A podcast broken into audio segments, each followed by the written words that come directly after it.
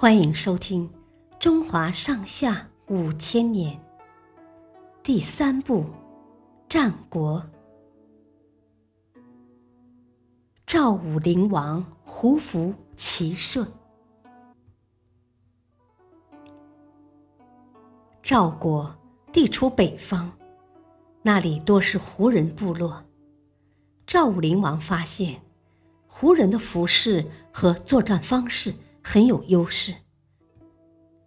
他们身穿窄袖短袄，不论是生活起居还是狩猎，都比中原人的宽袍大袖方便。胡人作战时用骑兵和弓箭，这比中原的战车和长矛更具有灵活性。于是赵武灵王对大臣们说。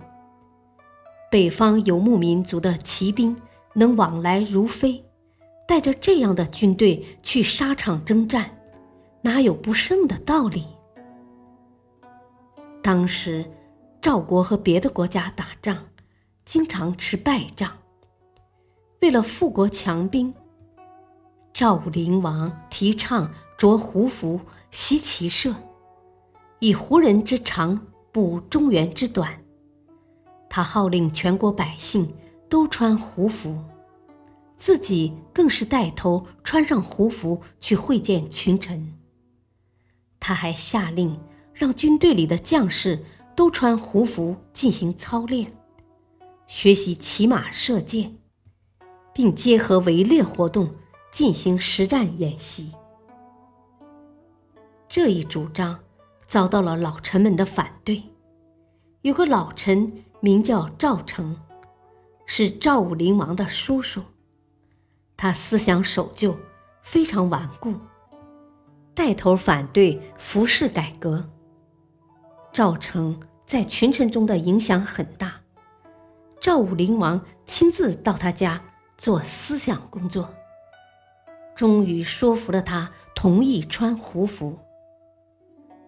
之后，赵武灵王当着群臣的面。射穿了门楼上的枕木，说：“谁反对变法，我的箭就射穿谁的胸膛。”此后，大臣们再也不敢反对了。胡服骑射，终于得以在赵国顺利推行。赵武灵王也凭借这一改革，使赵国。再次强大了起来。谢谢收听，再会。